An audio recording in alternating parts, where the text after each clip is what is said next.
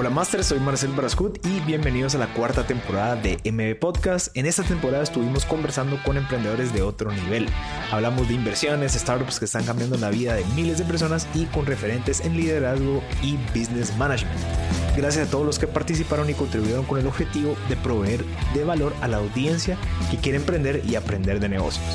Los invito a que visiten marcelbarascut.com en donde podrán encontrar todo el contenido de los últimos cuatro años, más mi blog y mailing de filosofía de negocios, más cursos y muchas cosas más. marcelbarascut.com Ahora voy a presentar a los patrocinadores que hicieron que esta temporada fuera posible. Gracias a Banco Industrial, que es para mí el mejor banco de Guatemala, les aconsejo revisar sus productos financieros, opciones para vivienda, ahorro y cuentas digitales. Ahora, con el app de Vida en línea, que cada vez tiene más funcionalidades, puedes evitar ir a la agencia y hacer tus gestiones con un par de clics. Gracias a Telsa. Ahora, en el nuevo normal, todas las empresas buscamos el mejor equipo y la mejor conectividad en salas de conferencias, streaming y cámaras mirrorless. Estas y más son tecnologías y soluciones que provee a Telsa a las grandes empresas de broadcast en Guatemala y Centroamérica. Esto bien podría replicarse en otras industrias. Si quieren más información de Atelsa pueden visitar su sitio web atelsa.com. Gracias a Portafolio Diversificado, nuestro amigo Rodrigo Blanco nos provee de opciones para invertir desde 25 mil dólares en propiedades de vivienda en Estados Unidos, ya que se encuentran rentadas a ciudadanos americanos, con tasas de retorno superiores al 10% en dólares. Si quieres más información puedes visitar el sitio web portafoliodiversificado.com. Gracias a Spark Program de Huawei, que viene a acelerar las startups de tecnología en Guatemala. Si tienes una startup de tecnología, puedes ingresar a spark-program.com y suscribirte a las actividades que ayudarán a escalar tu negocio. Gracias a Aeropost.com. Masters, ustedes saben que yo todo lo que compro en internet lo compro por Aeropost.com con el precio todo incluido. Y si dado caso no me gusta, pues lo devuelvo. Así que visita Aeropost.com. Gracias a Barbecue Media por la producción de esta increíble temporada. Les recuerdo, si ustedes quieren hacer su propio podcast o el de la empresa, lo pueden hacer con Barbecue Media. Y ahora sí, comencemos con esta increíble temporada. Todos bienvenidos a otro episodio de MB Podcast. El día de hoy estamos celebrando la cuarta temporada. Tenemos a un súper invitado que hasta creo que me siento un cacho nervioso de, tenerlo aquí, Charles Fernández. Él es atleta profesional y olímpico de pentatlón moderno. Nos vas a contar ahorita un poquito de eso. Son cinco deportes, ¿verdad? Así es. Cinco deportes que tenés que ser el mejor de ellos en cada uno de esos. Pero no queremos hablar tanto de deporte, queremos hablar de vos, conocerte. Creo que vos tenés una visión admirable, la verdad, de lo poco que he logrado conocerte y, y escuchar de vos. Creo que sos una persona como un maverick. Vamos alguien que, sobresale, pero bienvenido, brother. No, muchísimas gracias por tenerme aquí. La verdad, estas cosas eh, lo aprecio mucho. Porque aquí, como estábamos contando afuera de, de cámara y micrófono, son cosas que a veces uno tiene que darse cuenta que agregan valor no solo, digamos, al show en sí, sino a uno mismo, porque aquí, aquí reconozco muchas cosas ya más personales, no tanto de resultados, no tanto de, de, lo que he hecho, digamos, a visión pública, pero lo que pasa por detrás de las cámaras y, y, detrás de todo lo que la gente ve. Así que no, muchas gracias por, por, tenerme acá. Y disfrutando un cafecito aquí. Así a, es. A los dos nos fascina el cafecito. Así es. Charles, mira, me estabas contando que, que muchas de las cosas que vos manejas ahorita es cuidar, pues, cuidarte a vos. ¿Verdad? Eh, bueno, sos una persona de 25 años, ya llevas casi, no sé, 5 años en el spotlight como tal, ¿verdad? Desde que, desde que pues, fuiste, participaste en los Juegos Olímpicos. ¿Cómo manejas esa parte de salud interna? ¿Va? Porque creo que la parte de salud externa, obviamente, de, de nutrición y demás, pues es algo que se puede manejar de una manera con un coach, etcétera, etcétera. Pero vos siendo una persona de 25 años con esa madurez mental, con ese objetivo tan claro, con esa como, como claridad hacia dónde querés ir, ¿cómo lo has ido descubriendo? Porque creo que es algo que te puede llevar y es lo que te va a catapultar al éxito después de todo lo que estás haciendo ahorita. Mucho lo que es ese, ese control interno que nosotros que tenemos, ese, ese salud interno que tengo, es, eh, es algo que viene con mucha prueba y error. ¿verdad? Eh, con, mucha con mucho tiempo de, de, de, experiencia viviendo lo que son experiencias bastantes, bastante fuertes, ¿verdad? ¿Y a qué me refiero bastante fuertes? En el deporte, especialmente en el alto rendimiento, nosotros llevamos nuestros cuerpos al máximo, ¿verdad? Si nosotros estamos en borderline, así, de quebrar nuestros cuerpos. Hay una foto tuya que estás tirado en el mateo. Cabal, es, es, esa misma, es esa misma cosa que, que, que esas, todas esas cosas son tan calculadas de que si yo me paso de esa línea fina, dentro de quebrar tu cuerpo al 100% y pues llevar tu cuerpo al máximo para quebrar esos límites, eh, la verdad eh, puede, ser, puede volverse algo bastante peligroso, ¿verdad? Y, y, y, por qué? Pues porque uno me pregunta por qué llevas tus cuerpos a esos límites. Eh, en sí viene que, que, si no quebras, si no probas esos límites, nunca vas a, a, a, elevar esa barra, nunca vas a mejorar eh, tu rendimiento. Pero, digamos, ese es el lado físico. Uh -huh. Pero tanto el lado físico siempre puede afectar el lado interno. Claro. El lado interno es la manera que uno reacciona, la, la manera que uno piensa, la manera que, que, uno puede percibir las cosas que está pasando alrededor suyo. Y, y cuando, cuando me dio prueba de error, son muchos años que, que, vengo, digamos, viviendo esta vida, una vida que, que, que tú decís en Spotlight. Uh -huh. eh, algo que, algo que, que, no ha sido fácil de manejar, porque siempre he dicho, un buen atleta no es un atleta que logra los resultados una vez, sino es aquel que puede repetir esos resultados una y otra vez. Y el chiste es el atleta de alto rendimiento es repetir esos resultados, ¿verdad? Porque, o mejorarlos. O mejorarlos, porque claro. uno viene y dice, bueno, este lo logró una vez, ¿por qué no puede lograrlo dos veces? ¿va? Pero ya la segunda vez ya tenés a más gente viéndote, claro, ya no claro. sos un, un, chavo que, que, estás atrás y... O que tuvo suerte. Y que, eh, o el que tuvo suerte, Ajá. sino es alguien que, que, que que la gente cree en ti. Y ahí es cuando viene, digamos, esas presiones, ahí es cuando viene ya estas cosas, cuando uno dice, bueno, ¿cómo puedo manejar esto? ¿Verdad? Y, y ahí hay momentos bastante difíciles, eh, no te voy a mentir y, y, te voy a decir bien claro, esos momentos difíciles son ba momentos bastante difíciles, ¿verdad? Donde uno tiene que luchar consigo mismo por todos los sacrificios, por todo lo que uno hace en la vida para poder llegar a ser uno de los mejores del mundo. Uh -huh. Es decir, de que yo también tengo que lidiar con, con lo que es querer retirarme o lidiar con esas ideas de que, pero ¿por qué fregados hago esto? Pues así, ¿por qué, ¿por qué tengo que ir al estadio los lunes a quebrarme el cuerpo y estar ahí al punto de que ya no puedo levantar, ¿verdad? Claro. O por ejemplo, eh, digamos, hay tiempos, así, no te voy a mentir, así, hay tiempos que, que hasta ahí tengo breakdowns, así, okay. literalmente que tengo breakdowns. De ¿Dentro yo, o afuera del entrenamiento? Eh, puede ser las dos cosas, okay. así, a veces llevas tu cuerpo máximo que no sabes qué hacer que llorar, pues, así okay. no, no hay nada más.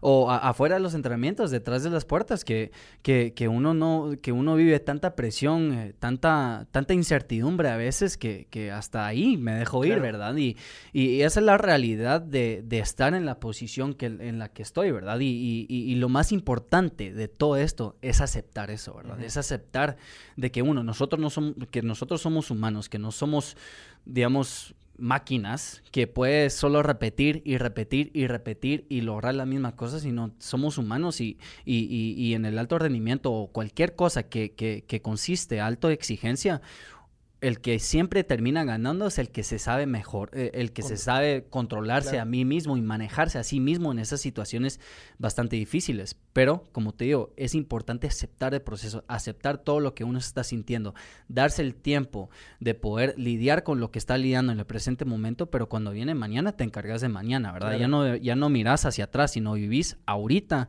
para que tú puedas lidiar con las cosas que están pasando ahorita de la mejor manera. Mañana ya trae sus propios sí. problemas, ¿va? Entonces mañana ya te encargas de lo que viene. Pero mañana, mira, vos me estás contando que entrenas de 6 a 8 horas diarias. Así es. Vos, o sea, uno que va al gimnasio, uno que entrena una hora, ya sabe que después de la hora pues va a ir a ver tele o ir a bañar y todo eso, pero vos son 8 veces eso todos los días. ¿Cómo? Creo que lo, lo respondiste ahorita, pero el enfocarte en esa hora, vos en natación, en esgrima, en caballo, o sea, lo, lo que te toca hacer en ese preciso momento es algo que uno aprende a las malas y, y eso lo he hablado en no entendería, creería yo que te pasa, pero esa ansiedad de, bueno, mañana, ¿qué es lo que, qué es lo que viene mañana, hijo? Y después del jueves tenemos que entregar un montón de cosas. ¿Cómo te quitas esa parte y te enfocas en el presente, entendiendo de que igual vas a tener como que esa preocupación de lo que viene los días después? Cuando tomas, digamos, la idea de que tenés que entrenar de 6 a 8 horas al día, eh, no solo es hacer movimientos, no es solo, digamos, eh, ir al gimnasio y levantar unas pesas, sino es trabajar. Es Como literalmente Que si estuvieras compitiendo. como si estuvieras compitiendo, porque los resultados no se logran el día de la competencia. Los, los resultados se logran cuando tú entrenas y cuando llevas tu cuerpo al máximo. Y, y a lo que digo eso es, de- es decir, de que cada cosita cuenta. Así, en el alto rendimiento, especialmente cuando tú estás compitiendo con los mejores del mundo, es decir, de que no hay nadie no, mejor, literal, literalmente ajá. no hay nadie mejor. Es, es, es, es vital que uno ponga atención a, las pequeñas, a los pequeños detalles. Y a lo que me. Y, y- y- y- eso no viene natural tampoco. Así. eh, son, como tú mencionaste, son cinco años en Spotlight, pero son 12 años de Claro. carrera, ¿verdad? Eh, una carrera que comenzó, digamos, en el pentatlón solo en sí a los 14 años. Yo siempre fui deportista, pero, pero que el pentatlón sea mi... eh, Cuando comencé pentatlón fue a los 14 y no tuve resultados de los 14 A los hasta los 19 años. Ajá. Es decir, es decir, de que fue, pasaron 5 años sin ningún resultado que, que decía que, puchica, este... este O sea, sí puede, Sí tiene puede, tiene, ten- eh, tiene talento y, y tiene un futuro. Y claro, la gente lo puede ver desde adentro, pero no es que venía yo a los 15 años y ya estaba ganando copas del mundo, ¿verdad? Eh, pero son cinco años sin resultados. Entonces la resiliencia durante esos cinco años es tratar de encontrar la forma de, de poder mejorar tanto el, eh, la ejecución de tu trabajo día a día. Y poco a poco te das cuenta de que cuando tú te concentras en lo que estás haciendo ahorita y lo haces bien a la primera vez, ya no lo tenés que repetir. Es decir, de que tú hiciste el trabajo de hoy para que mañana hagas otro trabajo. Claro, y Es te de- olvides del de ayer. Y, y te olvidas de ayer. ¿por qué? Porque lo de ayer sabes que hiciste el trabajo bien. Claro. Es decir, de que, por ejemplo, hoy en la mañana me tocó un entreno de, de natación bastante difícil. Me gusta hacer los entrenos, pues más o menos, pero al mismo tiempo, si yo no hago ese trabajo Claro. bien, eso me va a quedar en la conciencia sabiendo que cuando yo nade mañana, vas a decir, puchica, ayer no hice el entreno bien, pues así. Entonces, ¿qué me va a tocar? Hacer más esfuerzo todavía para poder, digamos, reponer ese esfuerzo. O, digamos, eso se refleja en los resultados que me va a tocar la otra semana, que me toca una competencia bastante importante.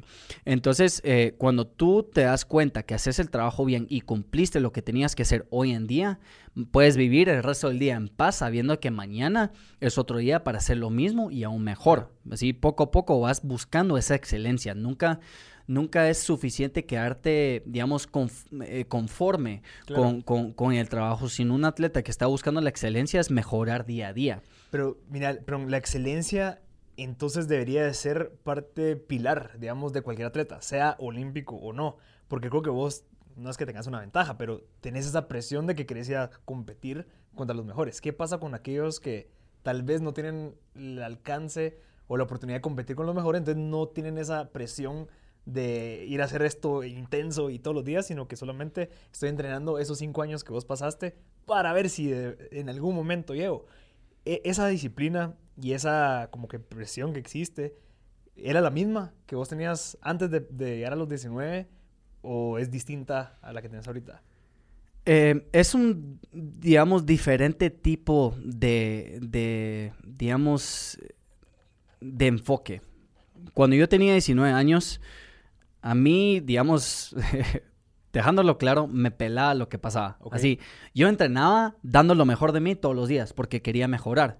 Ahora, digamos, yo no tenía la experiencia, digamos, para decir, mira, esto me va a hacer bien, esto me va a hacer mal. Sí, cuando ya llegas a alto, a alto rendimiento, hay entrenos específicos que tenés que hacer bien y otros entrenos específicos que tal vez no sean tan duros, pero todavía tenés que cumplirlos como está, digamos, eh, eh, en la planificación. Así, un día suave es un día suave, un día duro es un día duro. Y las cosas son bien calculadas para que tú puedes exigir tu cuerpo a esos niveles de una manera consciente.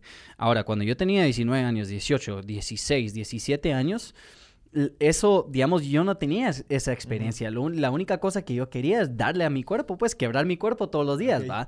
Y uno de joven, pues lo aguanta. Va, físicamente lo aguanta. Entonces, digamos, mañana voy a quebrarme el cuerpo. El día pasado mañana puedo ir a quebrarme el cuerpo. Y, y, y- y- el cuerpo aguanta eso, porque uno es joven y se, regene- se regenera Sí. más rápido. Pero ya cuando uno, digamos, se pone más viejo en sí, tengo 25, no soy viejo, pero ya doy cuenta de que yo tampoco hoy puedo, digamos, ir a quebrarme Claro. el cuerpo, mañana hago lo mismo, no, me fundo, ¿verdad? Claro. Y mentalmente. Todo es un proceso y hay que, hay que respetar ese proceso. Entonces con el madurez, cuando ya te estás dando cuenta de esas cosas finas, el madurez lo que te ayuda a hacer es ver, digamos, todo lo que está pasando alrededor tuyo. Y ahí puedes calcular, pues, ¿dónde puedo poner energía? Pongo energía acá, pongo energía acá. No es necesario poner tanta energía acá, ¿verdad? Y balancear esas cargas. Es decir, por ejemplo, mañana yo sé el entrenamiento que me toca en el estadio Mateo Flores. A las 8 de la mañana tengo 10 por 300 metros. 10 por 300 metros a full mosh. Es decir, de que, bueno, ahorita comenzando hoy, digamos, ya casi terminé con mis entrenamientos, todavía me falta una sesión en la tarde pero yo ya sé lo que me toca mañana. Entonces, ¿qué estoy haciendo? Me estoy preparando mentalmente, hasta emocionalmente me estoy preparando porque yo sé, yo sé que va a tocar duro. Pero estoy pensando en formas, cómo puedo hacer ese entreno de la forma más eficiente, trabajando de la mejor manera y aguantar esos días. Así, yo no puedo comenzar el primer 300, digamos, dándole todo porque el décimo no lo aguanto pero al mismo tiempo tampoco puedo comenzar ese entreno con el primer 300 suave para, digamos, ahorrar energías para el último. Ahí no hay chiste en el entreno, ¿verdad? Entonces todas esas cositas aún no anda pensando, uno anda calculando, porque como te digo, en el alto rendimiento todo suma. Y, llega un punto donde llega un punto donde hasta hasta eh, eh, es muy complicado porque hay tantos factores influentes en tu vida que, que, te pueden afectar. Por ejemplo es decir mañana en la mañana no voy a tomar un café. ¿por qué no vas a tomar un café en la mañana? Pues porque me vaya a deshidratar para la carrera de los 10 por 300. Un café después de los 10 por 300 está bien, pero antes no. Cositas así son cosas que nosotros tenemos que poner atención para que podamos rendir al máximo en nuestros entrenamientos. Cada, cada, cada, cosita suma. Entonces, así va cambiando la madurez de uno cuando uno está joven, que tiene las ganas de ir a romperse ahí. Sí, sí en, digamos, en comparación a alguien que es maduro y sabe dónde aplicar fuerza en el momento correcto, en el tiempo correcto. Sí, experiencia. Así es. Agarrar la experiencia. Vos tenés pareja, ¿verdad? Tenía. Tenía pareja. ¿Cómo, ¿Cómo manejabas eso en esa, en esa, digamos, incluso ahorita, las emociones, vamos? Porque creo que también son factores externos que te pueden perjudicar muchísimo las emociones que vos ya tenías reguladas, digamos, con tus planificaciones, pero viene esta persona se enoja, me dice algo, lo que sea. ¿Cómo vos regulás Porque incluso hasta para, para un atleta de alto rendimiento, el desenfocarse también perjudica. ¿Cómo, cómo, poder, cómo regulas eso? ¿Cómo lo manejabas? ¿Y cómo lo manejas ahorita? Claro. No, no, no. E, es, es, es, es una muy buena pregunta. Eh, porque uno en el alto rendimiento, cuando uno está, digamos, queriendo ser el mejor del mundo, tiene que haber sacrificios, tiene que haber eh, responsabilidades que tienen que tomar prioridad en la vida de uno, pues así. Y, y, esos, y eso hasta cierto punto ya se refleja tanto en las personas más exitosas del mundo, ¿verdad? Porque uno tiene que a, a veces dejar la familia o uno tiene o uno termina en, eh, divorcio o hasta cierto punto. Pueden ser, por, por, ejemplo, podemos ver lo que pasó con, con, con, Bill, Gates. Pues así, digamos, ahí no sé qué fregados pasó, pero a final de cuentas tú ves a estas personas tan exitosas y, y ves de que pues de algún un lado tiene que dar, pues. Bueno, Jeff Bezos también el de Amazon que es lo que es la misma cosa, pero en mi en mi en mi en mi experiencia personal fue fue una relación de casi cuatro años. Ok. ¿Verdad? Una relación bastante bonita, bastante linda. Y la verdad, doy mucha. Eh, doy mucho. Eh, eh, mucho crédito, no, ah. mucho crédito a, esa, a, esa, persona que fue cerca y mucho agradecimiento a esa persona que me apoyó y me entendió y, dio las ganas de, poder apoyarme, ¿verdad? Y eso es bastante importante reconocer. Cuando uno está, digamos, eh, en, ese, en ese modo de querer lograr los sueños, pero no solo cualquier sueño, sino sueños que, que, requieren tanto sacrificio, y tanto tiempo, es importante tener en prioridad lo que tiene que pasar. Es decir, de que cuando yo estaba hablando a esta, a esta chava, la primera semana le dije, mira, así, me gustas, sos re hermosa, pero aquí está el problema. Esta es mi vida. Y se lo planteé, así de una, mira, esta es mía, pa, pa, pa, pa, pa. Nos podemos ver media hora y nos podemos ver 15 minutos en la ni, mañana. Ni eso, ni eso, si no fue tanto, mira, si querés ser parte de mi vida, me vas a tener que aguantar esto. Yo te aseguro que yo personalmente voy a hacer todo lo mejor de mí para poder, digamos, estar ahí para ti cuando tú lo necesitas. Pero va a haber momentos en nuestra relación que el deporte en sí va a tomar prioridad sobre nuestro tiempo juntos. No va a tomar tanto prioridad sobre qué significas para mí, ¿verdad? Porque eso tampoco, eso tampoco es correcto, por eso ves tantos problemas eh, eh, en, gente que tiene tanto éxito, especialmente eh, en problemas relacionales con su familia, con su pareja, sino más que todo es decir de que hay un tiempo para todo. Entonces así es como lo maneja. Digamos, yo te doy de enero a abril, estamos juntos, estamos en la misma universidad, estudiamos juntos, pero de abril hasta agosto no me vas a ver. Sí, para nada y, y, y, y, me vas a tener que apoyar. Y, ahí sí no podemos entrar, digamos, en peleas, no podemos... y, claro, todos, todos tenemos problemas, pero el que se sabe comunicar de la mejor forma es el que sobresale y el que puede salirse adelante. Entonces así es como se manejó esa relación y se manejó de una forma tan eficiente, eficaz, digamos, que, que, que en realidad me, me, ayudó como persona, porque tenía esa persona a la par mía que podía, digamos, darme ese apoyo emocional, pero al mismo tiempo ese apoyo emocional me daba las ganas y las energías para poder seguir adelante por un propósito. Ahora, Claro, la, la, relación se terminó por, por más, que más que todo dejar las cosas intactas, todo lo que hemos vivido como pareja, eh, que cuatro años ya son, ya, ya es un bonito tiempo, eh, pero llega un punto donde a veces tanto todo lo que está pasando alrededor puede perjudicar a la relación y esa relación puede terminar en, en, algo que a veces los dos terminamos peleados y, y, y echamos todo, digamos, todo lo que se ha construido en esos cuatro años no a la basura, pero con un, con digamos, eh, sabor amargo. Y, y, para proteger eso era como que la cosa más, digamos, sana y más, más, eh, más, eh, sí, la cosa más sana que podíamos hacer es, mira, dejamos la relación ahí porque cada quien está en su, en su lado, pues ella, ella trabajando en hospitales en Estados Unidos y yo pues en mi, en mi vida, pues y, así es como se terminó esa relación y claro, eh, son cosas personales en la vida que claro, afectan un montón, pero uno tiene que darse tiempo para poder como te digo, hay un tiempo para todo. Darse el tiempo para poder, digamos, lidiar con cosas así y después concentrarse en lo que se tiene que hacer. Eh, y, y, como te digo, uno tiene que aceptar que uno es humano. Y eso es bastante importante cuando uno quiere y agar a lo que es el alto, el alto rendimiento. Y cuando digo alto rendimiento, no solo estoy refiriendo al deporte, es cualquier cosa. así, si tú quieres ser el mejor del mundo en algo, así, tenés que primero aceptar de que sos humano y que debes cometer errores, porque de esos errores puedes aprender. Pero es el que aprende de esos errores y puede, digamos, salir adelante de la forma más rápida es que va a poder salir adelante de una forma más efectiva y poder lograr esos sueños que, ellos tienen, pero también es importante reconocer los sacrificios y lo que tú estás dispuesto a dar para, esos, para esos sueños, porque mientras más exitoso estás, más tenés que lidiar. Y como te digo, si no aceptas que sos humano, te va a venir por detrás y te va a agarrar feo, porque ahí te vas a dar cuenta que a la madre, así, eh, ¿Qué, es todo esto? Pues, y te vuelves loco. Y después de que te vuelves loco, ya no tenés control de, ti mismo, ¿verdad? Entonces, e, es un proceso bastante importante cuando uno quiere sobresalir, cuando uno quiere salir adelante. Eh, y más, más, más que todo, es importante tener los, los pies sobre la tierra. Eso yo creo que es, es, es, lo que va a llevar uno aún más lejos que una persona que se cree la gran cosa, ¿verdad? Eh, y eso es bien importante porque, porque cuando, uno, cuando uno reconoce a la, a la gente que está alrededor de él, juntos salen adelante. Aunque mi deporte es algo individual, comienza con la gente que está alrededor mío, mis papás, mis amigos, mi familia, mis entrenadores, de mis entrenadores el equipo administrativo, el equipo administrativo de la federación, mis compañeros de equipo, de compañeros de equipo, comité olímpico, comité olímpico, todo el país de Guatemala. Así, todo tiene, todo tiene, eh, tiene un proceso, pero a final de cuentas reconozco que aunque tal vez yo soy en el podio, yo estoy en el podio, sí, toda la gente que está alrededor mío, que está ahí, también está ahí, ¿verdad? Mira, gracias por compartir eso. Claro. Por, ser tan abierto.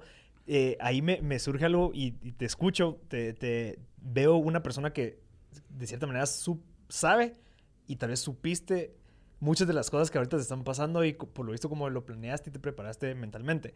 Eh, una pregunta, ¿tus papás son deportistas?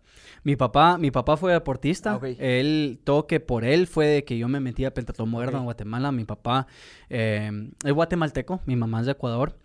Eh, y ellos se conocieron en los Estados Unidos, se fueron a los Estados Unidos como inmigrantes y ahí ya se conocieron, se casaron. Yo nací allá Y después vinieron a Guatemala, venimos a Guatemala para, para eh, ser misioneros eh, y hacer obra social, primero viviendo en las montañas de Chichicastenango, directamente allá me fui a las montañas.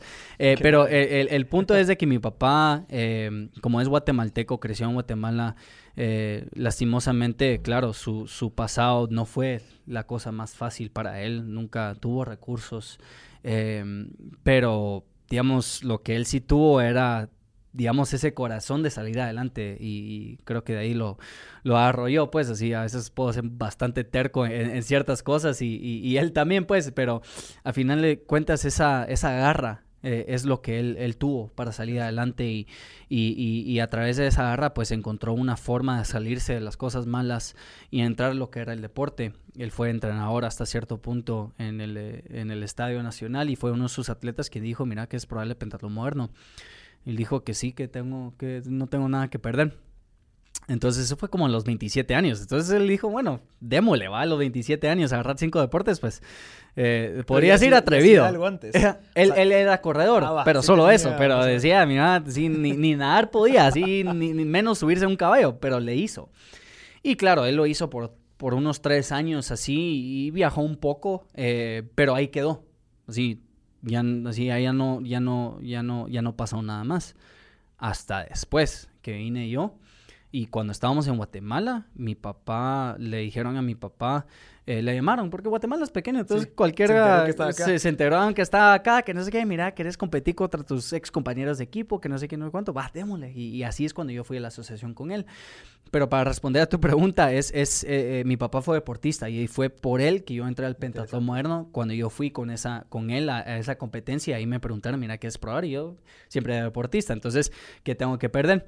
Pero siempre mi papá eh, creía en mí, va. Y eso, y eso me recuerda un, un momento eh, bastante, digamos, decisivo en mi carrera como deportista, porque yo recuerdo que mi papá, digamos, vivíamos en San Lucas en el tiempo, así de, de Chichicastenango nos fuimos a San Lucas.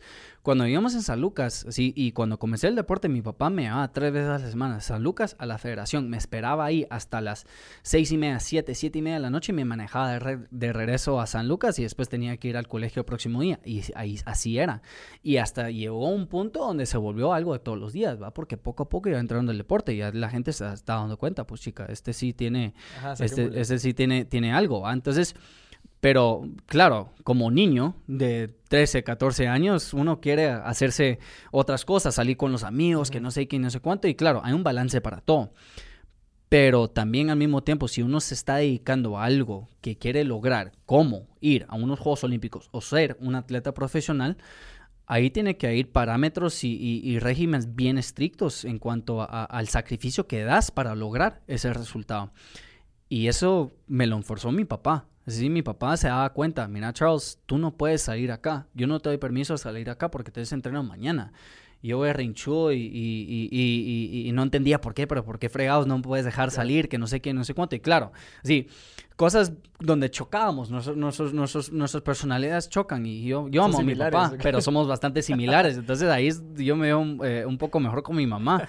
Eh, pero es por esos, por esa, por esa misma, por esos mismos caracteres. Pero él me sentó una vez tenía como 16 años. Y fue en Trefatelli y Cayala.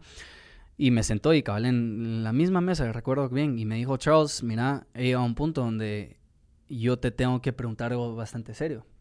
Y te tengo que decir de que a este punto de adelante tú tenés que tomar la decisión si querés seguir con esto a los 16 años. Y, y, y tú sos el que tiene que seguir. Ir a entrenar. Ir a entrenar y, dedicarte y, esforzarte y, estudiar al mismo tiempo. Porque ahorita aquí adelante yo no puedo, digamos, yo no puedo poner, digamos, tanto, digamos, mi deseo de que seas, de que seas un atleta de alto rendimiento, eh, digamos, enfrente de nuestra relación como hijo y padre, ¿va?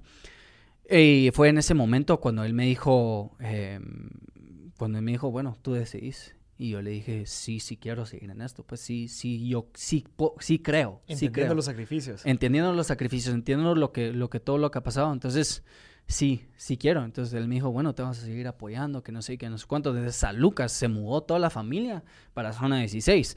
Entonces, digamos, hasta esos mismos sacrificios hicieron mis papás a base de esa decisión de creer y querer ser un atleta de alto rendimiento antes de, haber logrado, ¿verdad? Eh, pero fue, fue eso, digamos, fue, fue ese camino, tanto de mi papá principalmente, que siempre ha creído, ha creído en mí, ha podido, digamos, empujarme en la decisión, eh, empujarme en el camino correcto eh, para ser la persona quien soy yo hoy, ¿verdad? Mira, interesante, porque creo que esa, a los 16 tomar esa responsabilidad y hacerte cargo de esa responsabilidad pesa. Porque a los 16 uno no está pensando en eso, vamos, y que incluso tu familia se mude y que al final digan, ah, no, ya no quiso chavos, entonces, no, hombre, pero tenías una gran responsabilidad detrás. Mi pregunta también iba a que, bueno, lo que vos escuchás, ¿verdad? Lo que vos predicas, como, lo que vos tenés en tu mente de liderazgo y demás, hace, hace clic con muchas cosas de que yo he decía la gente especialmente influyente como vos, que tiene bien claro lo que quiere, ¿me entendés? Y de cierta manera nos han dejado polarizar o nos han dejado como influir al 100% del éxito, que es lo que vemos en los resultados de alguien que tal vez nunca tuvo una planeación o un backbone bien establecido para manejar el éxito. Verá, alguien que nunca ha tenido éxito, tiene éxito y la nada empieza a hacer cosas que tal vez ya no son las mejores, pero vos teniendo éxito, pues tenés esa digamos, los principios y valores bien establecidos, la gana de querer ayudar, el liderazgo, el sacrificio, la disciplina y demás. Contanos un poquito de eso, o sea, cómo lo fuiste desarrollando, porque creo que tenés todo lo que necesita un buen líder para influir a la gente, especialmente en un país como nuestro.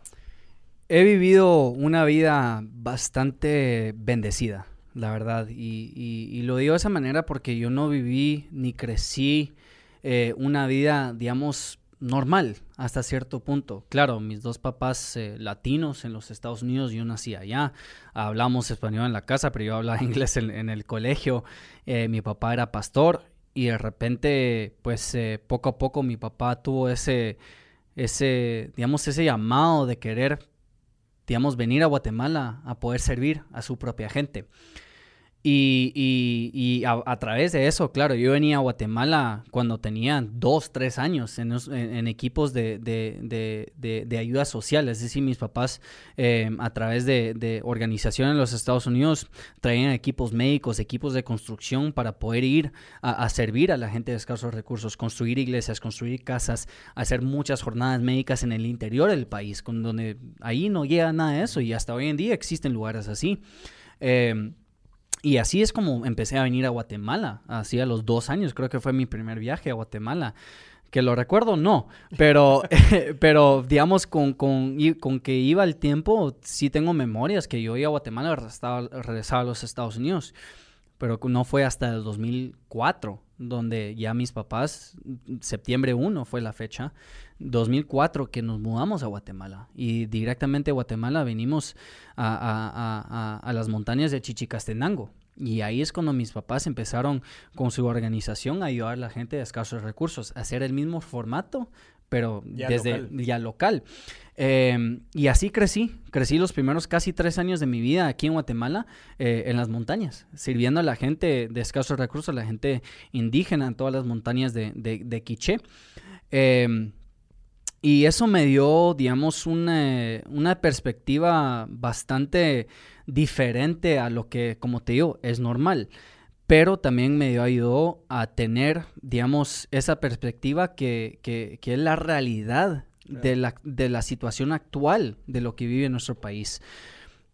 Y de tener eso, de ir a ayudar con mis papás, de, de, de, echar la mano, así. Yo recuerdo así a los 7, 8 años usando una motosierra, ¿me entendés? Así, así, así, así recuerdo, mi, digamos, mi infancia de, de, estar construyendo casas, de, casas de, lámina, eh, ayudando a gente de, que, que, que, que, vivía, digamos, en extrema pobreza, que no tenía casas porque la venía a destruir digamos, los tiempos, los tiempos de 2006, 2007, 2008 con Huracán Stan y Katrina, todas esas cosas, me recuerdo estar ahí, digamos, parado sobre, digamos, casas que están soterradas eh, por deslaves y, y, y, así, y, la verdad, así es como crecí, sirviendo a la gente y, y también eh, eh, ayudando a, a, a, esa gente que venía a los Estados Unidos que no sabía ni tener idea, digamos, de ciertas cosas de la cultura y, menos hablar español, entonces venía yo y hacía las traducciones conexiones entre ellos y la gente, o hasta recuerdo que tenía, nueve, digamos, por los ocho o nueve años, llevaba a todos los equipos eh, de, de, ayuda, digamos, siempre tenían un día libre, entonces yo mismo, mis papás siempre cansados, porque ellos tienen que estar lidiando con todas estas cosas, entonces los días libres de los equipos, mis papás los tomaban casi como descanso, entonces venía yo y agarraba los equipos de gringos y los metía a los mercados, vamos, y ellos no sabían así dónde fregados estaban, pero yo sí, vamos, entonces yo de líder, digamos, en ese sentido, digamos, ahí con, con, con todos ellos, digamos, diciéndole, mira, mucha, no se metan acá, váyanse acá, nos reunamos a esta, digamos, como te digo, a los 8 o 9 años, ajá, así es. Pero digamos, de ahí viene, por esas experiencias eh, eh, que, que, he vivido en mi vida, y, eso se vivió casi hasta los 14, 15 años. Eh, fue, fue como eso a los 16, cuando ya paré de, paré de hacer eso casi al tiempo completo. Cuando tenía oportunidad, podía pero ya el deporte tomó, digamos, ese, ese, ese espacio en mi vida.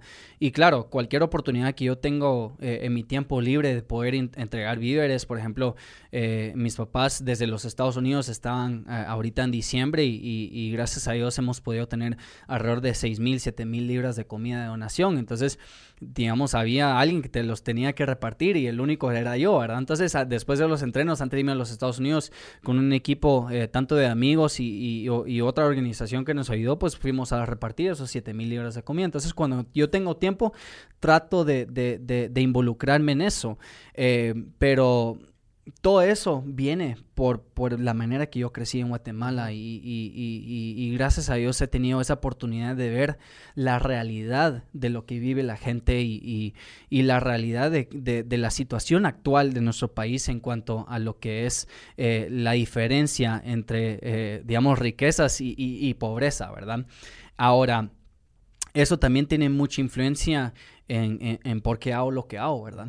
Porque yo, yo sé que la gente guatemalteca siempre tiene esas ganas, esas ganas de salir adelante, gente bastante trabajadora, y no solo trabajadora, pero gente eh, bastante feliz hasta cierto punto. Y yo he visto gente que, claro, todos sufrimos, pero también he visto gente que no tiene nada, que son los más felices del mundo.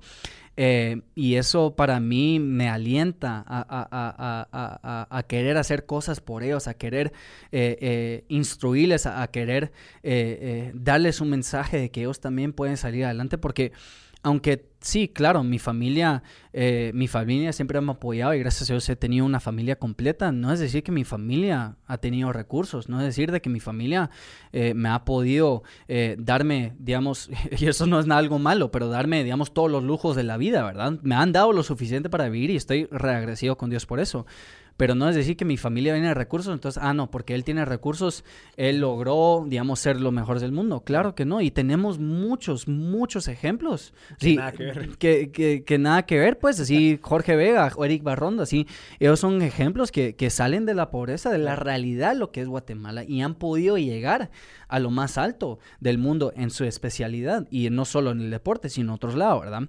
Entonces, para mí es importante querer poder comunicar eso a la gente. Y, todavía siguiendo trabajando con esta gente eh, de, vez en cuando es, increíble lo que, lo que hace eh, eh, digamos el social media porque digamos a veces recibo mensajes de gente que yo ni siquiera conozco verdad pero esta gente me dice mira yo te recuerdo de niño Charles que venías a los pueblos que no sé qué así.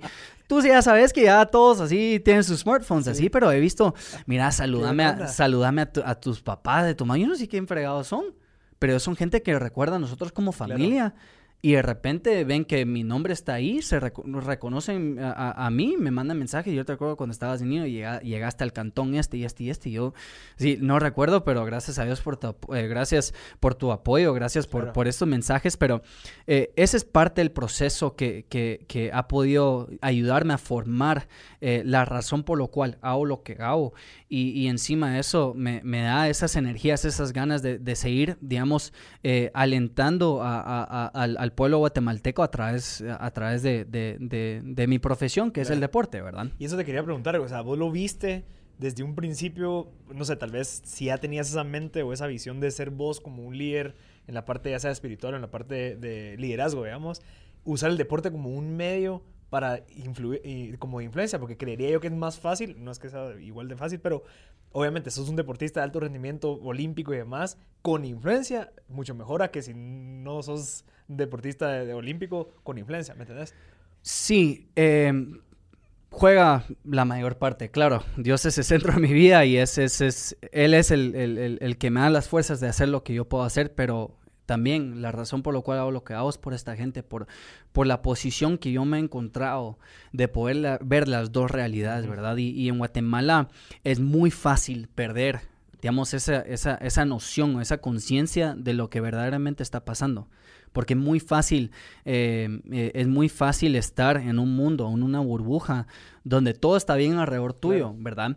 Eh, y no hay nada malo con eso, pues así también, así, también hay, hay, ciertas cosas que, que, que uno no, no, ha vivido o no ha sido expuestos por, por falta de oportunidad, ¿verdad? pero yo sí lo he podido ver y, y también he podido ver las ganas, como te digo, que tiene la gente guatemalteca salir adelante. Ahora, ¿qué es lo que no permite a esa gente salir adelante? Pues la corrupción, la pobreza, la, la, la, eh, la, digamos, una actitud egocéntrica en, en, querer, digamos, agarrar todo para uno mismo, ¿verdad? Y esa, y esa cultura viene a través de, ciertas situaciones que uno dice, bueno, en Guatemala hay recursos, pero hay mucha gente que solo agarra los, recursos para uno mismo. Entonces, la cultura de compartir, la cultura de dar una oportunidad a una persona a salir adelante es bien escaso. Pero en, eh, eh, en mi opinión, pues uno, no debería ser así. Y dos, todos tienen la oportunidad de salir adelante. La cosa es que uno tiene que tener un poco más de resiliencia en, un país donde limitan mucho el crecimiento de la persona por, por falta de estatus, por falta de dinero. Eh, pero es posible y, lo he visto. Lo he visto porque, digamos, a través de ciertas escuelas y, unas escuelas en específico que mis papás han podido construir, han podido comenzar, ya tenemos dos clases graduados del bachiller ¿Ah, completo, así completo de bachiller, donde estos estos niños son niños indígenas que han podido salir adelante, hacer, digamos, su bachiller en, computación, eh, ciencias y letras, y saber de que ellos tienen la oportunidad con becas y con ayuda a salir adelante e ir a cualquier universidad que ellos, que ellos quieran. Y son pilas, así no, no, no es que ellos son gente simple, sino saben cómo manejar Excel, saben cómo manejar Word, saben cómo manejar PowerPoint, todas esas cosas técnicas que uno debería saber. Gracias a Dios, a la ayuda de gente de Estados Unidos y aquí en Guatemala hemos podido proveer estos recursos para que esos niños de una forma eficiente salgan adelante, ¿verdad? Pero como te digo, no mucha gente ve eso. Y, yo como persona y como, como, como alguien bien bendecido, he podido ver de que yo también puedo tener una influencia positiva en, tratar de comunicar ciertas cosas a una cultura que a veces puede ser bastante cerrada o como te digo, muy egocéntrica. Em, y claro, es, es, es difícil porque, porque a veces tú puedes ir contra un sistema donde todos están muy tranquilos, cada quien decidiendo su cosa y no quieren cambiar lo que está pasando alrededor de ellos porque no, no les conviene. Y no, no, no saben lo que es, o sea, no tienen por qué. No tienen, por, pero ¿por qué? ¿Qué, razón? ¿Va? Y, y, y, y, qué triste esa mentalidad, la verdad. Y, es bastante difícil ver eso, pero ¿por qué, pero ¿por qué no quieres que alguien salga adelante, verdad? Eh, cuando en realidad, y como te lo dije al principio, sí, la, el verdadero éxito es el que tiene más impacto con la gente que está alrededor de él, con quien los puede levantar y que ellos también pueden salir adelante. Así, el éxito falso es que vos llegas ahí solito a la cima, porque créeme, papadito, que ahí, así, ahí vas a estar solo, y ahí no hay gracia en la vida. Llegas y créeme que vas a estar buscando algo más, y de repente, poco a poco, entras en una en una autodestrucción, porque ya no encontrás ese, ese, ese valor, ese, ese, ese, digamos... Eh, ese propósito. Ese propósito, ¿verdad? Y, y, se pierde y, nadie, absolutamente nadie termina no termina ganando, ¿verdad? Entonces he podido ver la diferencia entre trabajar en equipo, en poder, en, eh, en poder empoderar a la gente que está alrededor tuyo encontraste a unas personas o encontraste a una organización o en tanto un gobierno que solo mira por sí mismo, ¿verdad? Eh, y, mi sueño, mi sueño es, seguir haciendo eso afuera del deporte principalmente y tratar de hacerlo adentro del deporte, porque el deporte es un recurso que puede ayudar a la gente a salir adelante. La cosa es de que hay que cambiar el sistema en el que nosotros vivimos adentro del deporte, especialmente en la gestión, para que podamos crear un sistema más eficiente, tanto en poder crear atletas, crear personas, crear ciudadanos que pueden dar de vuelta a su país tanto como, lo, tanto como yo lo quiero hacer, ¿verdad? Y, y, y, como te digo, si, si, si, si, si yo no, entonces ¿quién? ¿verdad? Y, y, eso es en mi ámbito. Yo reconozco también a esas personas que están detrás de las cámaras, detrás de todo lo que está pasando alrededor de nosotros. Y ellos son los guatemaltecos que también quieren un cambio positivo, están tratando todo lo que ellos puedan aunque sea contra un sistema corrupto, un sistema eh, que, no ayuda a, las personas a salir adelante, eh, ellos siguen dándole y dándole y dándole y está funcionando, que sea paso por, por eso, por lo menos están saliendo adelante y eso también creo que lo puedo creo que lo puedo decir con, con, tu programa pues porque ahí ya estás sacando a la gente que en verdad tiene algo positivo que atribuir tanto a la gente guatemalteca y también representar a nuestro país a nivel internacional o a nivel eh, de medios de una forma positiva. Y, es bastante importante que nosotros, como gente que, que, influye, sí, no me gustan palabras influencers, porque influencers, perdón que te lo diga, pero a veces buscan que, ganan por sí mismos, pero influir eso como equipo y, como ciudadanos que queremos verdad, un cambio de verdad. Y tenemos que pelear contra, digamos, ese sistema donde todos están sentados y dicen, no, aquí estoy tranquilo, ¿para qué voy a levantar un dedo, verdad? Mira, yo te, yo, yo te visualizo a vos y te veo como lean, ya sabes, como, como que no necesitas mucho y por ende has avanzado bastante y por ende te, estás tranquilo, ¿verdad? O sea, incluso tu, tu, tu manera de, ser y todo, o sea, te ves que no sos de esos de que necesitan mucho y que tenés bien claro el objetivo hacia dónde vas, que obviamente estoy seguro que te ha funcionado y, y creo que es parte del éxito, pero creo que es algo clave que hay que mencionarlo, o sea, el necesitar menos, o sea, el, hecho de que obviamente el deporte te haga sacrificar muchas de las cosas que, que se dan resultados, o sea, tienes que sacrificar y evitar esas cosas externas que a veces solo vienen a ponerle peso a alguno eh, y que te han hecho avanzar tanto. Eso lo podemos aplicar nosotros, personas que no son de alto rendimiento ni, ni olímpicos. ¿Cómo crees que lo podemos aplicar en un caso en donde tal vez yo no tenga que buscar tantas cosas e ir avanzando bajo un propósito sin tanta vaina, ¿me? Es importante ver qué es lo que se necesita para salir adelante. Es decir, tomar lo que sí te puede, digamos, eh, añadir valor a tu vida, añadir valor a tu propósito y, y, sacar lo que no añade valor o lo que te echa, te echa para atrás, ¿verdad?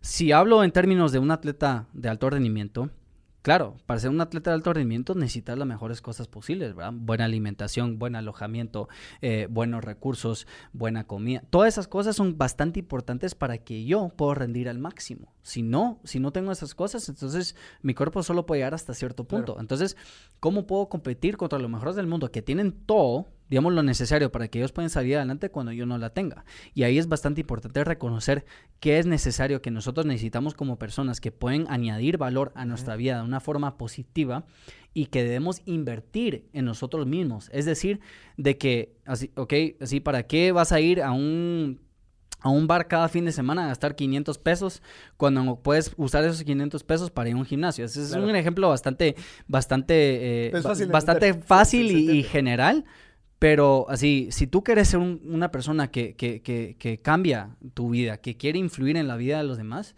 entonces hay ciertas cosas que tenés que sacar de tu vida para que puedas, digamos, añadir mejores cosas, sustituirlas de una forma más eficiente y, y, poder usar esos recursos eh, eh, de, de una mejor manera. Pero como tú decís, mientras más cosas te agregas a tu vida, te van a aguantar atrás, ¿verdad? yo, yo te lo estaba diciendo, ¿verdad? Sí, para mí es importante reconocer dónde dar mi tiempo. ¿sí? Es decir, de que, por ejemplo, claro, yo recuerdo que en 2019, no, perdón, 2015, cuando gané los Juegos Panamericanos, fue la primera vez que, yo recuerdo una mía mía me dijo, Charles, mira, tú no sabes cómo va a cambiar tu vida. Y yo, ¿este, este qué está hablando? Ah, después de ganar la medalla, una compañera. Me dijo, tú no sabes cómo va a cambiar tu vida. Y dije, este está hablando que no. A los dos semanas regresé a Guatemala. Fueron dos meses seguidos. Así, pam, pam, Charles aquí, Charles acá, Charles aquí. Yo soy una persona que le gusta servir. Yo soy una, una persona, un giver, ajá. Entonces, complacer a la gente es algo que, que, que, que, me gusta hacer, pero hasta cierto punto, como te comenté, es, es, eh, es algo de doble filo. Claro. Entonces, eh, me quemé. Sí, ya no quería nada que ver con entrevistas, no quería nada que ver con nada, pues, ni hablar con gente, porque era la misma cosa una y otra vez. Claro, esa parte de mi vida como deportista es, es, es, parte de. Si tú no puedes, tú no puedes evitar el mundo, puedes, pero al mismo tiempo, sí, si estás haciendo las cosas por ti mismo, va a estar bueno, sí, a, tú, tú, mismo, pero si en verdad estás queriendo influir, causar un, impacto positivo, entonces es tu responsabilidad también comunicar ese mensaje pero a un punto donde ya no digo sí a todo, sino solo digo sí a ciertas cosas. Te lo decía, hoy en la mañana me levanté a las 3.40 de la mañana para estar ya nadando a las 4 y media. De ahí eh, desayunar, de ahí regresar a, otro, a otra sesión de entrenamiento y, después de ahí regresé a donde estaba, eh, me bañé y me vine directamente para acá y después de acá tengo que ir a almorzar y después directamente a mis otras, a mis otras dos entrenamientos, ¿va? Y entonces uno dice, pero ¿y este dónde tiene tiempo para descansar? O en sí, ¿por qué no estás descansando? ¿Verdad? Porque también el descanso o el tiempo personal es bastante importante. Pero ahí ya me pregunto, ¿qué va a agregar más valor tanto a mi vida? Porque no, no solo para mí, pues, pero donde yo puedo estar, donde puedo estar hablando eh, eh, de, mi propósito, de lo que yo quiero, digamos, traer de, de positivo a la gente de Guatemala, donde puedo invertir mi tiempo de una manera eficiente donde estoy viviendo, digamos, ese sueño de querer, de querer ser un líder, de, que ser, de querer ser a alguien que, que influye eh, en una cultura que quiere un cambio radical en, en nuestro sistema. Entonces digo, bueno, estas son las cosas que quiero hacer, que quiero, que, que, son parte de vivir la vida que yo quiero crear, ¿verdad? Entonces, de ahí, no es decir, bueno, me voy a, meter, me voy a zampar tres entrevistas a repetir la misma cosa que he estado repitiendo por los últimos cinco años. Esas son cosas que son innecesarias para mi persona, que me van a aguantar atrás en de vez estar agregando valor en otras áreas donde yo creo que puedo usar mejor mi tiempo, ¿verdad? Entonces, eso, es un ejemplo de cómo manejo eh, ciertas cosas, pero, pero hay que ser eficiente, hay, que ser, hay que ser alguien que, que calcula bien qué es lo que está pasando alrededor de uno, qué son las cosas que pueden, digamos, agregar valor y, los, y las cosas que pueden quitar valor. Y también es importante, digamos, eh, reconocer esto. Esto viene mucho en las, en, las personas que están alrededor tuyo, ¿verdad? las personas que comparten ese mismo, ese mismo sentido. Si hay personas que te pueden quitar tiempo, que te pueden quitar eh, eh, hasta recursos, ¿verdad? Que no están añadiendo, agregando nada positivo a tu vida, ¿verdad? Entonces, pasa con las mismas personas que te pueden quitar emoción, te pueden quitar eh, eh, eh, ciertas cosas que no te pueden ayudar a salir adelante, pero gente que quiere cambios con esa gente, vete pues, porque juntos se puede lograr más. Individualmente es difícil, se puede, pero como te digo, cuando llegas, estás solito. Y, y sabes de que yo lo pienso porque hay mucha gente que tal vez no tiene un propósito tan claro.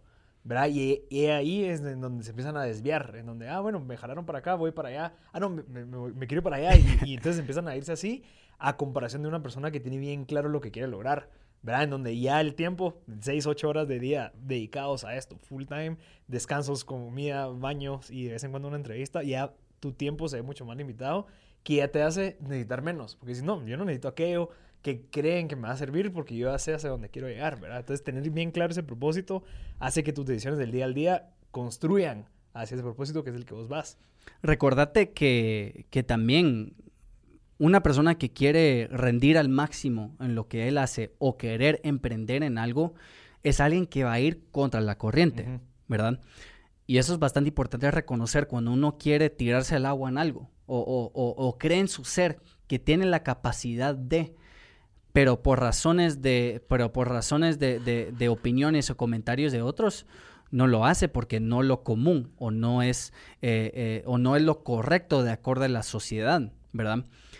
Por ejemplo, como te digo, cinco años de comprometerme a algo que yo no sabía si iba a pasar unos cinco años y de repente un resultado tras otro resultado, tras otro resultado, tras otro resultado, decía, pero sí, ¿de dónde? Y cuando uno mira atrás, fue en esos cinco años. Esos cinco años donde uno dice, puchica, este está hablando de abusadas, que quiere ser el mejor del mundo, que quiere ir a unos Juegos Olímpicos y, y, y, y, ver cómo, cómo, cómo, se, cómo, es un, cómo, digamos, se forma un atleta estrella, Así, esas cosas son cosas que son parte del camino, ¿verdad? Pero como tú decís, así, reconocer de que hay que tener a esas personas, esos recursos en tu camino que te ayuden a acercarte más a tus logros, en debes decirte, mira vos, eso no se puede hacer. O mira vos, así, que, ¿quién, ¿quién, te crees, verdad? Porque esa gente son la gente común que está viviendo bajo un sistema y no hay nada malo con eso.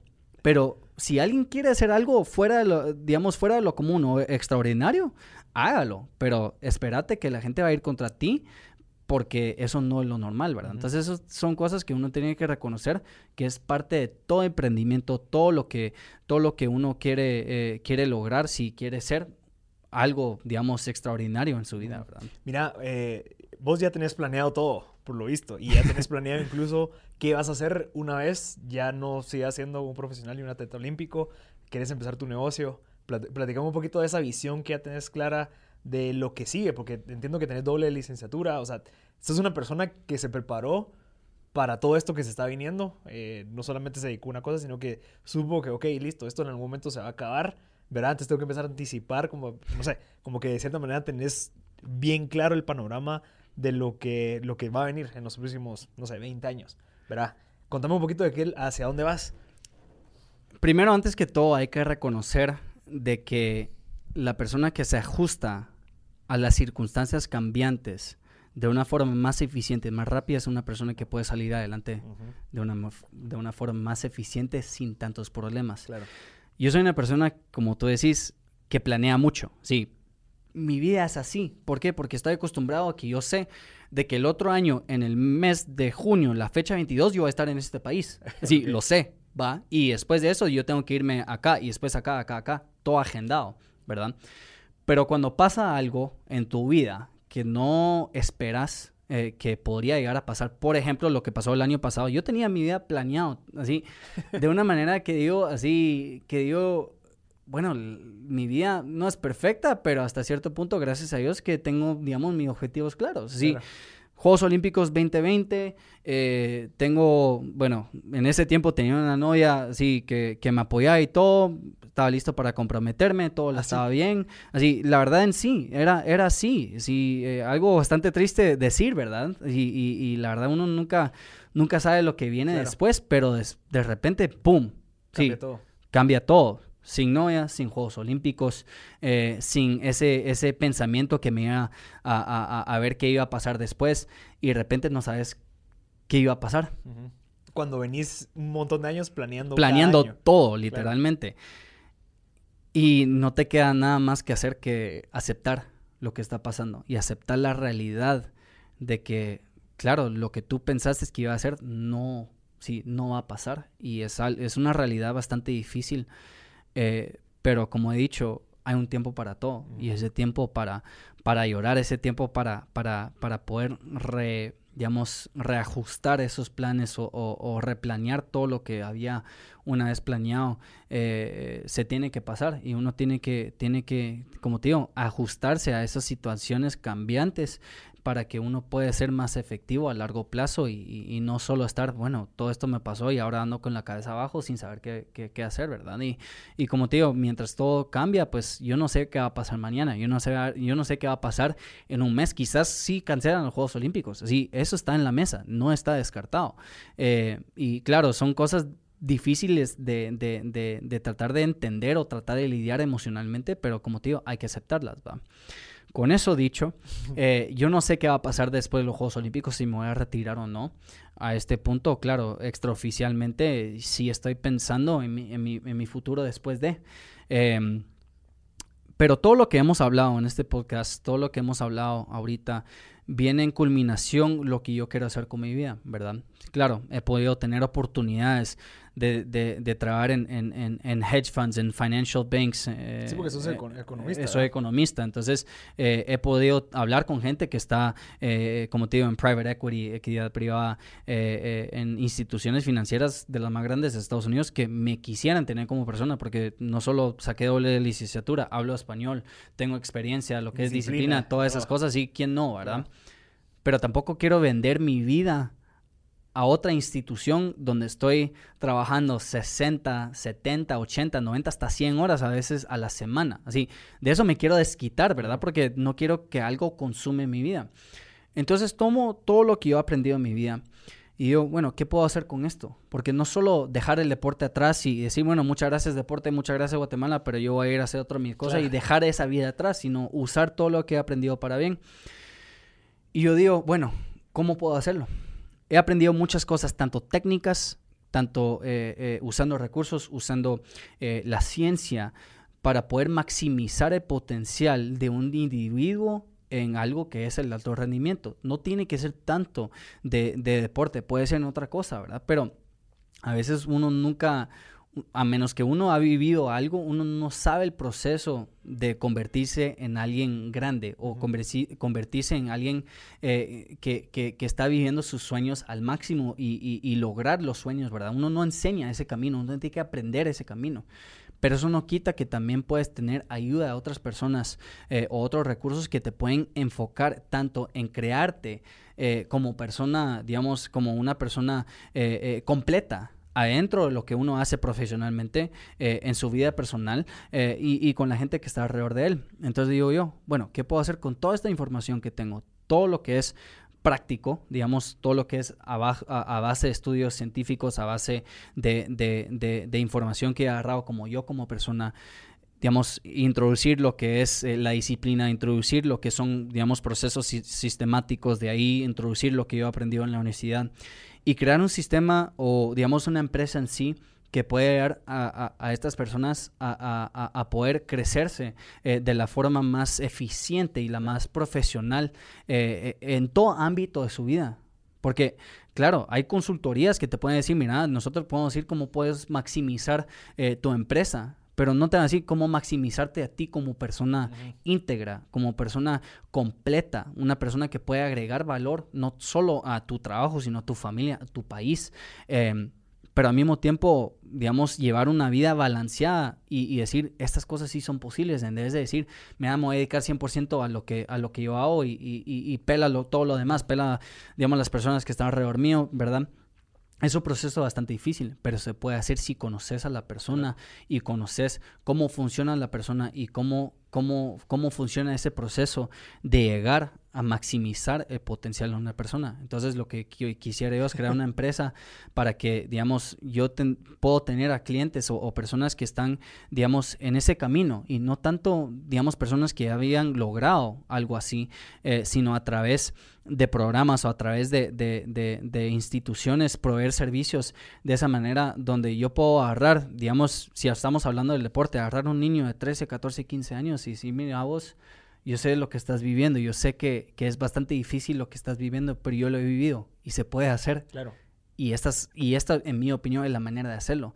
Y con llevar un programa, eh, un programa a base de, de, estudios, como te digo, científicos, porque no todos son los mismos, ¿verdad? Y yo te comentaba fuera de, micrófono lo que son, lo que son esas, esos test genéticos de, de conocer la persona al core de quién es en sangre, ¿verdad? Utilizar exámenes de caracteres, de personalidad, formar un perfil en sí y ver, bueno, cómo se puede eh, ayudar a esta persona a, potencializarlo. potencializarlo de una forma eficiente, pero no solo a base de resultados, sino a base de persona, ¿verdad? Y, ayudarlos a que ellos lleven una vida balanceada para que ellos puedan salir adelante y poder, digamos, vivir una vida tranquila, pero al mismo tiempo sabiendo que las cosas sí se pueden lograr hacer. Es difícil, es, es, es, es, difícil. No te voy a decir que es un camino fácil, pero es posible. Sí, es posible. Y, y, claro, en mi vida personal hay muchas cosas que yo podía hacer mejor eh, en, cuanto a balancear mi vida eh, eh, y ver ciertas cosas, pero gracias a Dios reconozco que por el apoyo de mis papás, por el apoyo que yo tengo alrededor mío eh, y por la paciencia que mucha gente ha, tenido conmigo, he podido agarrar toda esta información y crear esa realidad para mi persona.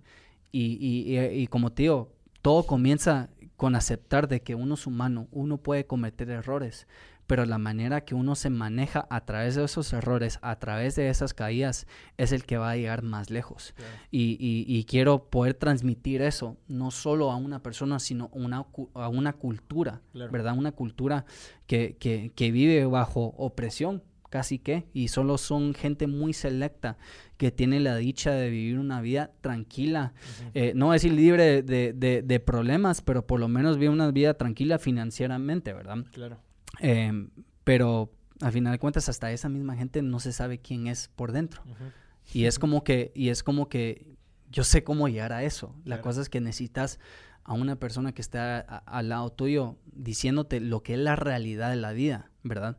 Y, la realidad de la vida es, la realidad que yo he vivido desde niño, viendo lo que es la pobreza, viendo lo que es el sufrimiento, pero también viendo qué felicidad tiene la gente que no tiene nada, ¿me entendés? Entonces, eh, es crear un modelo de negocios, un modelo de ejecución en esa área y, traer algo nuevo y, traer algo refrescante donde no solo estás creando a los mejores guatemaltecos posibles para nuestro país, pero también a los mejores guatemaltecos posibles para la gente que está alrededor de ellos y atribuir esos mismos valores a la gente que, ellos, que están alrededor de ellos. Ahora, claro, suena bonito, suena lindo, pero el problema número uno es ir contra la corriente de lo que es la comodidad en lo que son los sistemas que no permiten a la gente hacer lo que yo estoy diciendo. Claro. ¿Verdad? Porque todos están cómodos y ¿para qué me voy a levantar una mano? ¿Por qué voy a levantar un dedo para que este salga adelante más que yo? ¿Verdad? Y a veces, perdón que te olía, pero a veces esa misma gente está ahí por nombre. Claro. Está ahí por familia, está ahí por sangre. No sabe lo que es salir adelante, ¿verdad? Es un statement bastante fuerte. Pero es cierto. Pero es cierto. ¿Verdad?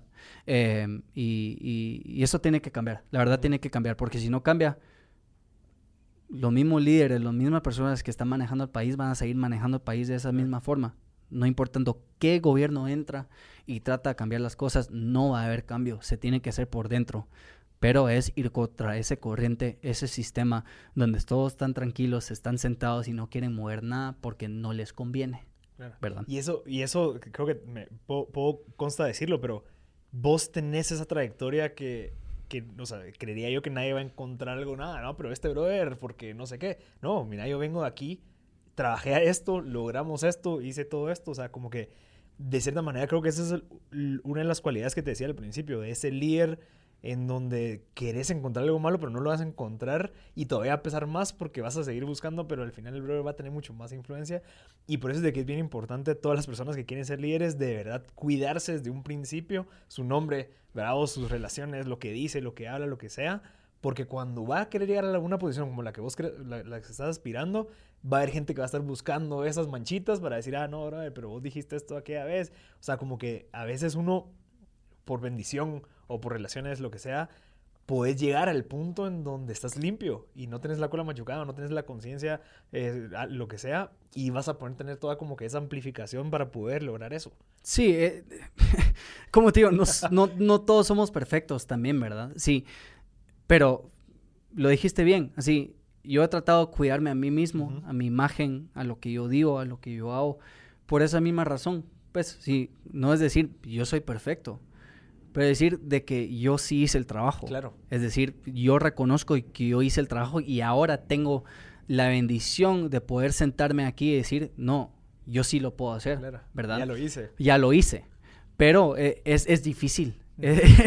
es difícil, pero eso no significa que alguien que tenga digamos, un antecedente malo o, o, que haya fregado algo en su vida no significa que tampoco puede cambiar, pues así eso para mí personalmente es, es, es decir, personalmente el amor de Dios, esa gracia que, que, que Dios me ha dado en mi vida, saber de que yo, yo sí la puedo fregar, yo, yo sí la puedo eh, canturrear, digamos, pero no importa. Si yo también tengo la oportunidad de salir adelante y cambiar las cosas y tener esa segunda oportunidad para poder mejorar mi vida y mejorar la vida que está alrededor de nosotros. Lo importante no es tropezarse con esa misma pierna dos veces, ¿verdad?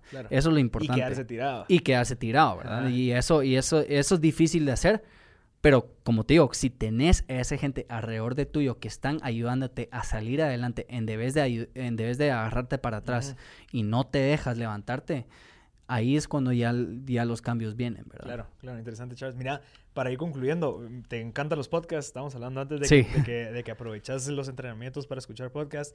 ¿Cuál podcast recomendás? ¿Cuál, cuál es tu favorito que, que recomiendas a la gente que lo escuche? Digamos, yo soy una persona cristiana, soy religiosa, creo en Dios. Eh, y cuando digo religiosa, es decir, la religión no es tanto solo creer en Dios, sino es ser como Dios, ¿verdad? Así, servir a la gente, ayudar a tu propio prójimo. Esa es la verdadera religión. Ahí hay diferencia, ahí hay la relación con Dios y cada quien tiene su relación propia con Dios y nadie puede meter las manos ahí. Eh, pero yo siempre escucho un podcast que ya, digamos, integra tanto el liderazgo dentro de un mundo que vive contra, contra maldades, pero también al mismo tiempo cómo ser esa persona influente. Eh, y la persona que escucho mucho se llama Erwin McManus. Eh, es, de, es de una iglesia en los Estados Unidos, Mosaic Church. Pero él se, él se centra mucho en ese, en ese liderazgo a base de, a base de ejemplo, mm. ¿verdad? A base de vivir una vida íntegra, una vida que sí, claro, no todos somos perfectos, pero es posible llegar a una vida que puede influir a los demás de una manera positiva sin tener que, digamos, eh, sacrificar tu imagen, tu persona, tus, tus, tus digamos, eh, tus modales y, y, ser una persona, la verdad, cambiante desde adentro, no desde afuera, ¿verdad? Porque mucha gente puede cambiar las cosas por afuera, es decir, por influencia de dinero, influencia eh, de recursos, pero en realidad una persona que logra cambiar a una persona por dentro es una persona que puede ser eficaz en lo que uno hace, ¿verdad? Eh, pero como tú decís, así, yo escucho de todo, pues así, yo, yo, yo me trato de meter a todo y trato de usar mi tiempo eh, de una manera eficiente, mientras, mientras yo hasta me baño a veces, estoy escuchando cosas, mientras cocino estoy escuchando cosas, eh, porque uno no, uno no debe dejar de aprender y, esas son cosas que, que, puedes hacer mientras estás haciendo cosas, mientras yo estoy calentando en carrera, pongo, pongo mis audífonos y estoy escuchando esas cosas y ahora que cuando te, toca concentrarme en lo tengo que hacer, lo dejo y hago mi trabajo, ¿verdad? Eh, pero también, como te digo, hay, hay otras cosas que, que, también uno puede hacer. Por ejemplo, me gusta eh, jugar videojuegos. Así, eso es algo que, que, me gusta a mí, digamos, salirme tanto, de, de, ser tan productivo todo el tiempo, ¿verdad? Que también uno no puede, no puede digamos, eh, ser, digamos, productivo todo el tiempo. Hay que también dejarse vivir de una manera alegre, pero claro, por, por, por, por, el, por, por el tiempo, límite de tiempo que tengo, que no puedo estar viajando por todos lados o visitando amigos todo el tiempo, hago eso, ¿verdad? Pero siempre es importante encontrar una forma que puedes usar tu tiempo muerto o digamos un tiempo donde puedes hacer un poco de multitasking, eh, de poder, eh, de poder eh, uno aprender y hacer lo que uno está haciendo, ¿verdad? Sí, eso, eso es, esa es la mentalidad de una persona que siempre está buscando oportunidad de poder aprender y poder generar recursos para sí mismo, para que ellos puedan poder mostrar, digamos, ese, ese, digamos, esas cualidades del líder, ¿verdad? Porque digamos, una como te digo, una persona exitosa no es una persona que tiene más dinero, sino es el que tiene más influencia. Y la manera que tú tienes más influencia es cómo captas a las personas alrededor tuyo. Si tú puedes captar a las personas alrededor tuyo, tú tienes poder en la mano. Si tienes poder en la mano, tienes manejo de influencias. Ahora, claro, con ese poder hay que tener mucho cuidado, porque ahí ya estás, puedes manejar cosas a, tu, a tu favor, ¿verdad? Pero ya conociendo que tú sos una persona que tiene buenas intenciones y quiere ayudar, puede usar ese manejo de influencias para algo positivo.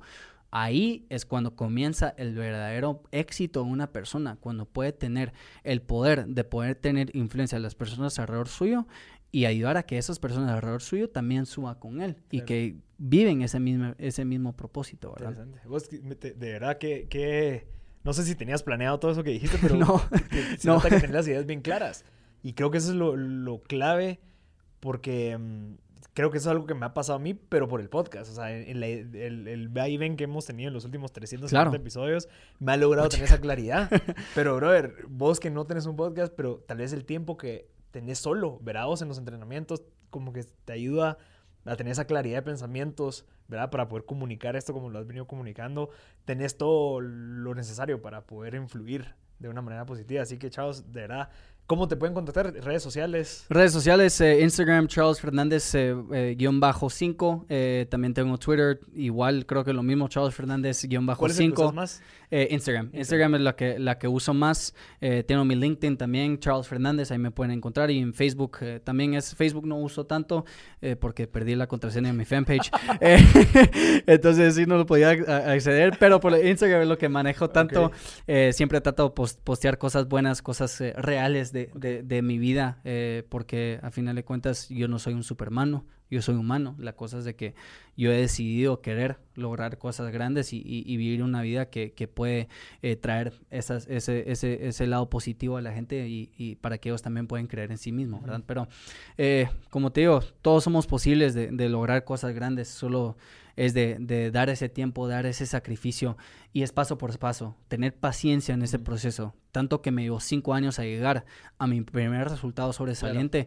Ese mismo proceso de saber de que mañana es otra oportunidad de acercarme a menos un paso, un centímetro, un segundo a lo que yo quiero lograr a largo plazo. Sí, cada quien vive una, su vida diferente, cada quien define su vida de una manera diferente, pero por lo menos tú sabes que estás acercándote más a ese, a ese, a ese, a ese objetivo, ¿verdad? Entonces, eh, así voy a seguir viviendo mi vida adentro y afuera del deporte y, y si es el plan de Dios de poder seguir viviendo una vida que, que, que influye a la gente, que, que agrega valor a, las personas alrededor mío, que sea así. Em, y, y, solo le pido a Dios que, que, que ese sea, digamos, el, el, el propósito de mi vida, donde yo puedo agregar valor a la gente y tanto como tú seguir haciendo eso y, y, juntarnos, ¿va? Sí, como juntos cambiar el país, cambiar la cultura que nosotros vivimos, eh, porque queremos una Guatemala que puede salir adelante y una Guatemala que puede mostrarle al mundo que nosotros, aunque somos pequeños, somos grandes, Claro, claro, Charles, buenísimo. Eh, muy probablemente gente se va a querer contactar contigo por el tema de tu empresa que, se viene, al igual que temas sociales, tal vez. Instagram, todos que te sigan. Instagram, Instagram por private messages, en serio, así conmigo, algo bastante, bastante curioso me tenés que mandar como unos 20 a 30 mensajes antes de que yo conteste. tenés, ajá, tenés que ser bien, bien persistente conmigo porque, digamos, eh, eh, es, recibo un montón de mensajes, ¿verdad? Y, también no puedo complacer a todos, pero el que sea persistente en lo que uno hace y estos días de vida. De valor. Uno buena, eh, sí, buena propuesta de valor, pero más que todo, digamos, algo sincero. Eso, es, eso, es, lo importante, algo sincero.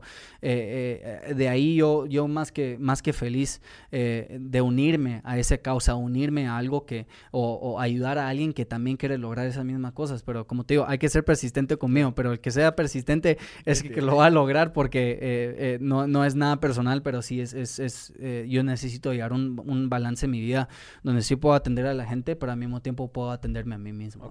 Mira, solo para ir concluyendo, nos quedan un par de minutos. ¿A dónde te, vas? ¿Estás en Guate? De milagro, te logré agarrar. Me, me, contás que te vas de viaje pronto. Contanos un poquito estos próximos dos meses. Ya. ¿Qué es lo que se viene? Eh, bueno, voy a sacar mi teléfono porque voy a ver eh, la, agenda. Ok, entonces ahorita, digamos, yo llegué a Guatemala el 22 de, de abril. Yo no tenía que venir a Guatemala por un campamento, pero me cancelaron ese campamento, me vine a Guatemala último momento por dos semanas. Ahorita el, el, el 10 de, de, mayo yo salgo para, eh, para Hungría, yo solo estoy en Hungría cinco días, el 16 voy a los Estados Unidos para una boda, el 22 yo salgo para Egipto por tres semanas hasta el 12 de junio. De ahí voy a los Estados Unidos para la boda de mi hermano del 13 al 19 de junio. El 19 de junio me voy para Francia y estoy en Francia del 20 hasta el 10 de julio y después del 11 hasta el 25, 26, 27 estoy en Corea haciendo un campamento y los Juegos Olímpicos es mi participación es la semana en Japón del 1 al 7 de agosto. Esos son los Juegos Olímpicos. De ahí me quedo en Japón por una cosa eh, eh, cultural entre los comités olímpicos. Del 8 al 14 tengo una boda el fin de semana del 21 de agosto. No, en, Estados Unidos. Ah, tengo otra boda el próximo fin de semana, el 28 de agosto. Tengo otra boda el 4 de septiembre y hasta, hasta digamos, la segunda semana de septiembre estoy libre. Ok. O sea, si quieren agendar con Charles... Hasta, septiembre. no, pero...